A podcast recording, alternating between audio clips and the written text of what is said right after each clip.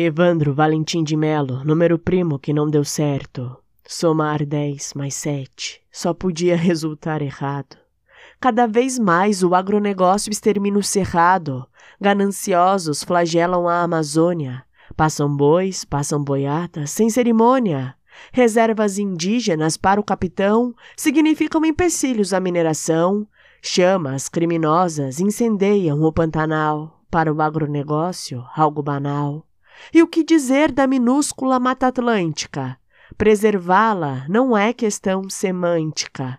Trocar floresta por selva de pedra é humana bestialidade, cegueira conveniente para ignorar a sustentabilidade. Mesmo a sofrida caatinga, nada se faz para impedir que se extinga. Lá no extremo sul do mapa, o Pampa, igualmente invisível a autoridade que subiu certa rampa.